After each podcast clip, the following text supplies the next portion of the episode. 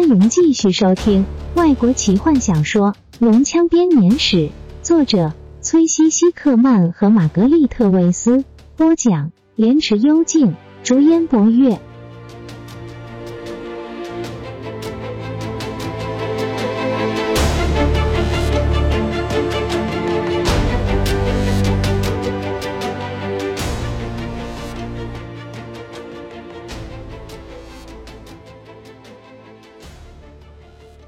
恶龙军团的军官慢慢的走下岩峰旅店的楼梯。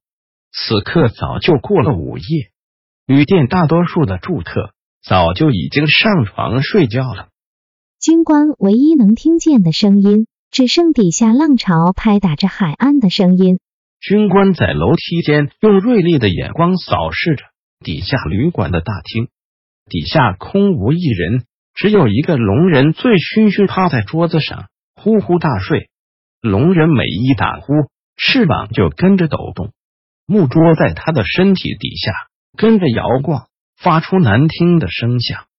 军官笑了笑，继续走下楼梯。他身上穿着的是钢制的仿龙骑将龙鳞甲的盔甲，他的头盔盖住头和脸，很难看清楚长相。在头盔的阴影底下，唯一能看见的只有红色的胡子。这让他看起来像个人类。军官在楼梯底下突然停步，显然没有预料到店的主人还没睡，正打着哈欠在看账簿。恶龙军团的军官点头示意，打算悄悄的走出旅店。然而旅店主人开口了：“你今晚在等龙骑将吗？”军官停下脚步，半转过身，让脸孔埋藏在阴影中。他拿出一双手套。把他们带上。天气非常冷，靠海的城市弗罗申正被一场暴风雨所笼罩，猛烈的程度是三百年来未曾见到的。在这种天气吗？军官不屑地说：“才不可能！即使是龙，也不可能在这种天气飞行。”没错，这个夜晚不管是对人还是对兽都不适合。店主同意的说。他精明的看着军官。您今晚有何贵干？要在这种天气出门？军官冷冷的看着店主人。我去哪里，或是要做什么，恐怕跟你没有关系吧？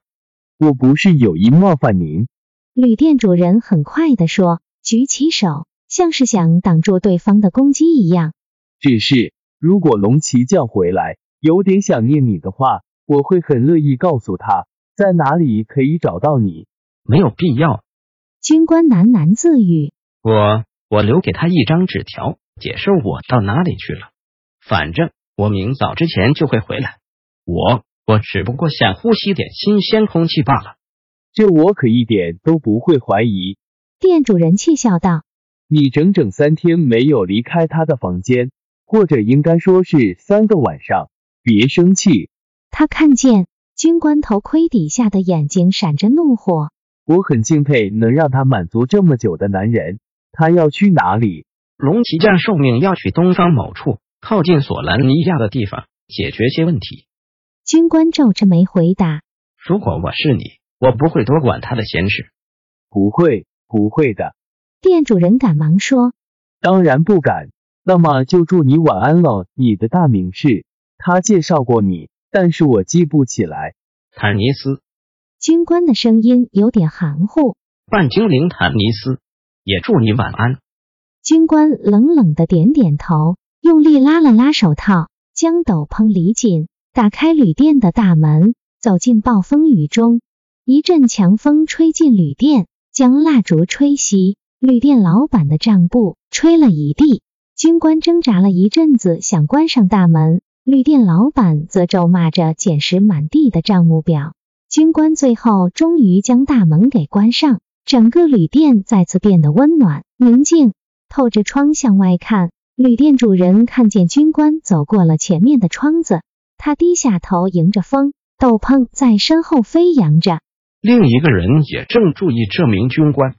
门关上的那一瞬间，原先酒醉的龙人立刻抬起头，眼中闪烁着奇异的光芒。他小心翼翼的从桌边站起来，脚步十分迅速稳健。他用爪子轻手轻脚的前进，跑到窗户边向外看。龙人等了几分钟，跟着也从门口窜了出去，消失在暴风雨中。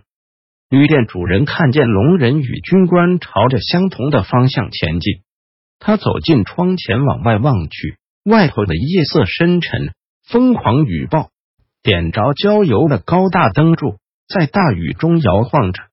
他看见军官转向一条通往弗罗申最繁华地区的大街。龙人则是躲在阴影里，蹑手蹑脚的跟在后面。旅店主人摇摇头，叫醒坐在柜台后打瞌睡的夜班职员。我有预感，今天晚上龙骑将就会回来，不管有没有暴风雨。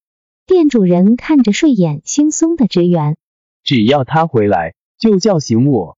他打了个寒战，看着外面的夜色，脑中浮现。军官走在大雨中空荡荡的街道上，龙人鬼鬼祟祟的跟在后面。再想了想，店主喃喃的说：“还是别吵我好了。”暴风雨今夜封锁了弗罗申，平日彻夜不打烊的酒吧，今天都门窗紧闭的面对这阵暴风，街上空无一人，没有人想在这种足以吹倒一个人、穿透最保暖衣物的暴风下上街的。坦尼斯快步走着，低着头，沿着可以遮挡暴风的建筑物。他的胡子很快就沾上一圈冰屑，冰雹打得脸隐隐生痛。半精灵低声咒骂着，抱怨这套紧贴他皮肤的冰冷盔甲。他不停的回头，小心的看着有没有人跟踪自己，但在这种天气下，能见度几乎为零。混着冰雹的大雨，让他只能看见建筑物的轮廓。更别提其他的景物了。一会儿之后，他发现自己只能专注于眼前的道路上。他很快便冻得全身僵硬，再也没有闲情逸致思考是否有人正在跟踪他。他并没有在这座城市待多久，精确的说，只有四天，而且其中的大部分时间都是耗在奇蒂拉身上。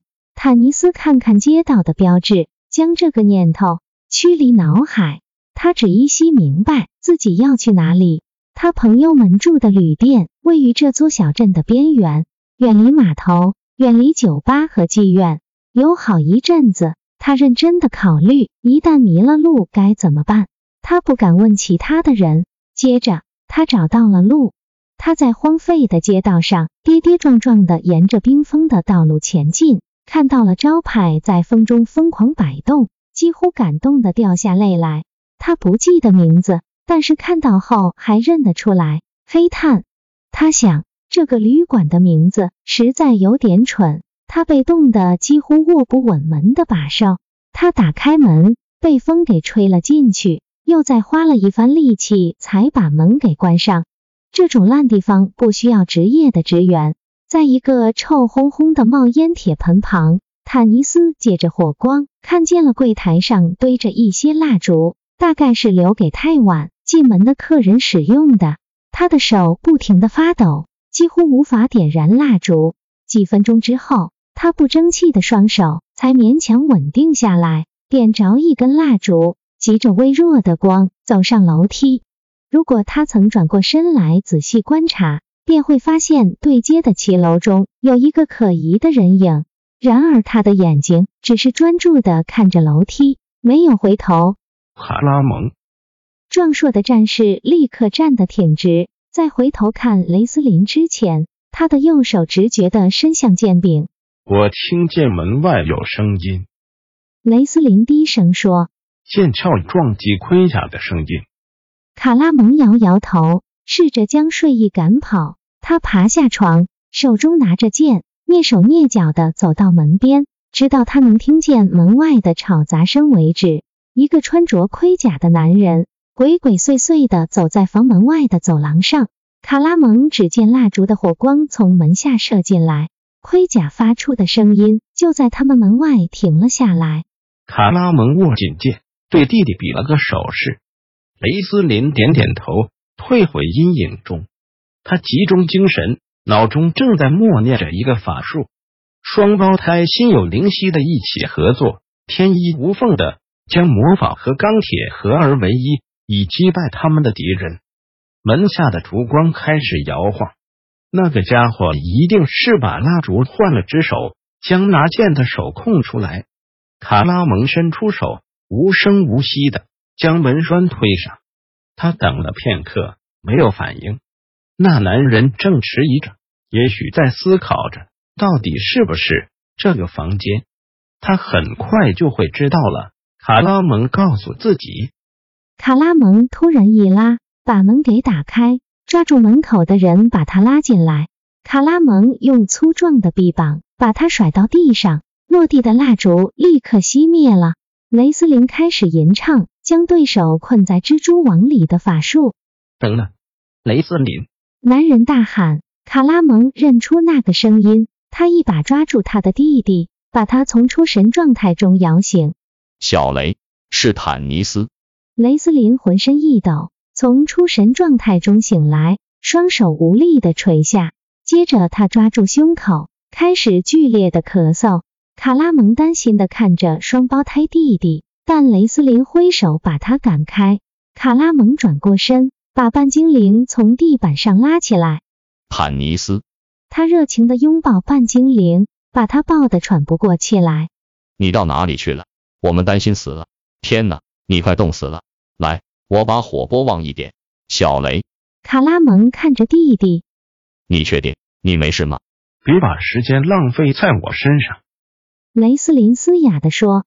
法师坐回床上，挣扎着呼吸，他的金色双眸反射着火光，灼灼逼人的看着坦尼斯。后者谢天谢地瑟缩在火旁。也最好赶快叫醒其他人。没错。卡拉蒙走出门外。在此之前，我会先多穿点衣服。